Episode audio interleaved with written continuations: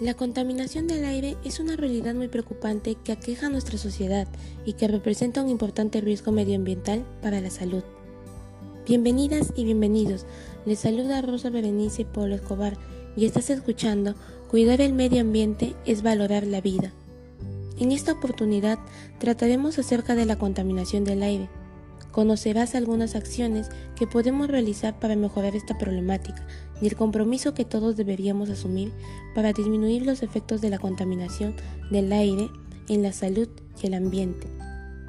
En este podcast te brindaré información sobre las causas y consecuencias de la contaminación del aire, al igual que las acciones que puedes comprometerte a llevar a la práctica para apoyar a la conservación de una buena calidad del aire y así contribuir al cuidado del medio ambiente y la salud. Debemos entender como contaminación del aire a la emisión de elementos tóxicos a la atmósfera, producidos de origen natural, a través de las propias fuentes de la Tierra, o de origen antropogénico, es decir, por las actividades humanas que terminan alterando la calidad del aire. Son los factores o fuentes de contaminación, como el humo de los vehículos, fábricas, incendios, entre otros, los que emiten diferentes gases tóxicos, como el monóxido de nitrógeno, dióxido de azufre, dióxido de carbono, etc. Lamentablemente, estamos viviendo una situación muy difícil, ya que estos contaminantes tóxicos predominan en las diferentes partes del mundo, las cuales a su paso van afectando la salud de la población, provocando diversos tipos de enfermedades. Esto se debe a las acciones irresponsables que tienen muchos ciudadanos ciudadanas, las cuales han traído consigo consecuencias graves al ambiente y han afectado en gran medida el bienestar de las personas. Pero, se estarán preguntando, ¿cuáles son las fuentes de contaminación del aire? Bueno, les comento que existen contaminantes primarios y secundarios. Los contaminantes primarios son las sustancias emitidas directamente a la atmósfera por una fuente de emisión determinada, mientras que los contaminantes secundarios son sustancias que resultan de reacciones en la atmósfera entre contaminantes primarios y otras sustancias químicas.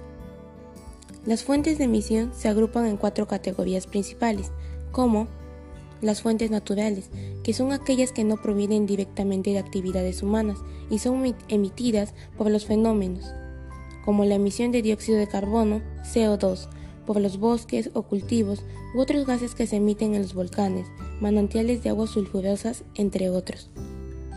Las fuentes fijas son las que no se trasladan, manteniéndose en un solo lugar pero emitiendo diferentes contaminantes, como las chimeneas industriales, fogatas, etc. Las fuentes móviles son aquellas que pueden trasladarse con facilidad, emitiendo contaminantes durante su recorrido, como los automóviles, camiones, aviones, entre otros. Las fuentes de área incluyen una o varias actividades distribuidas en un área determinada que también contaminan, por ejemplo, comercios, casas, actividades domésticas, entre otros. ¿Y cuáles son los efectos de la contaminación del aire en las personas y en el medio ambiente? La contaminación del aire tiene efectos sobre la salud, aumenta el riesgo de padecer enfermedades respiratorias agudas como la neumonía y crónicas como el cáncer del pulmón y las enfermedades cardiovasculares. Esta contaminación afecta de distintas formas a diferentes grupos de personas. Los efectos más graves se producen en las personas que ya están enfermas. Además, los grupos más vulnerables como los niños, los ancianos y las familias de pocos ingresos y con un acceso limitado a la asistencia médica son más susceptibles a los efectos nocivos de dicha problemática.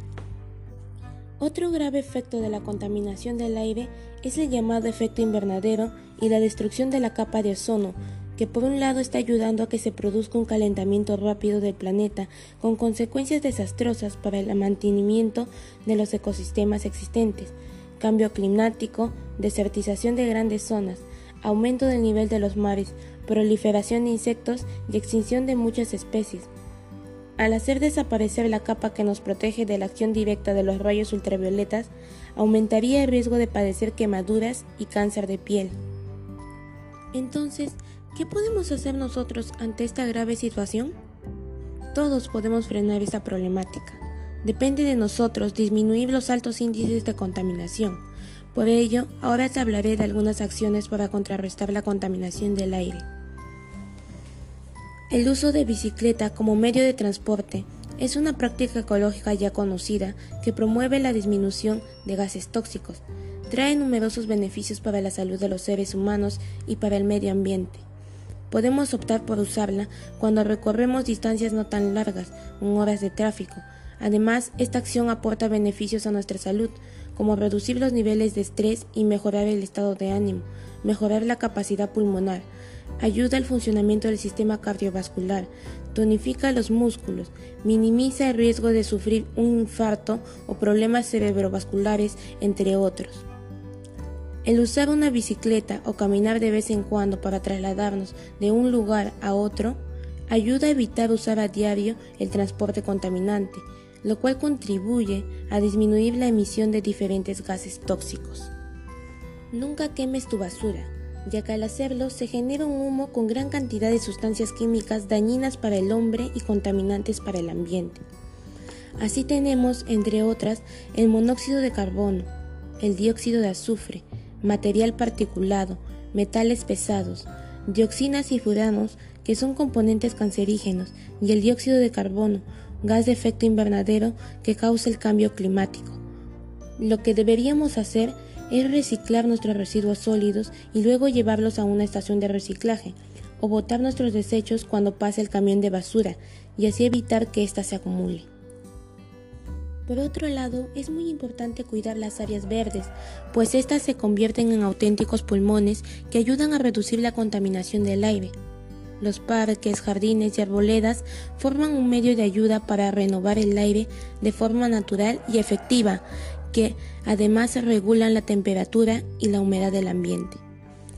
Los árboles interceptan partículas de materia y absorben contaminantes gaseosos como el ozono, el dióxido de azufre y el dióxido de nitrógeno, eliminándolos así de la atmósfera. Por ello, es muy importante cuidar estas zonas verdes que favorecen al bienestar de las personas y al cuidado del medio ambiente. Asimismo, coloca algunas plantas en maceteros al interior de tu casa y cuídalas, o si cuentas con un espacio grande, siempre un árbol, así contribuirás al cuidado del ambiente y renovación del aire. También debemos consumir alimentos orgánicos, porque contribuyen al cuidado del ambiente y la salud, ya que tienen un alto contenido de nutrientes al no estar expuestos a los químicos convencionales. El cultivo natural es garantía de calidad y es seguro para el consumo de los niños que aún no han desarrollado las defensas.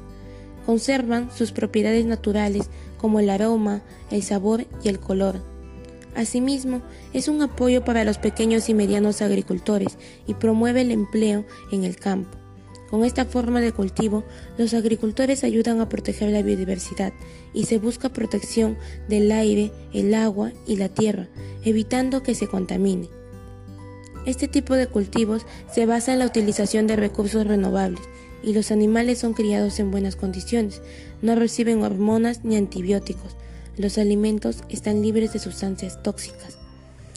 Consumir productos ecológicos es muy bueno ya que para la producción de estos productos se evita el uso de elementos químicos que puedan perjudicar al medio ambiente. Además, no solo lo puedes encontrar en la alimentación, también en la limpieza, moda o cosmética. Disminuir la cantidad de residuos sólidos que producimos en casa. Esta acción es una muy importante que contribuye positivamente al planeta, ya que hay menos desechos que llevar al medio ambiente para la descomposición y se disminuye la emanación de gases a la atmósfera debido a que la producción de desechos sólidos disminuye. Estas son solo algunas acciones que contribuyen al cuidado del ambiente y la salud, Tú puedes ir proponiendo otras actividades ecológicas que pondrías en práctica para disminuir la contaminación del aire y así contribuir al cuidado del planeta y la salud.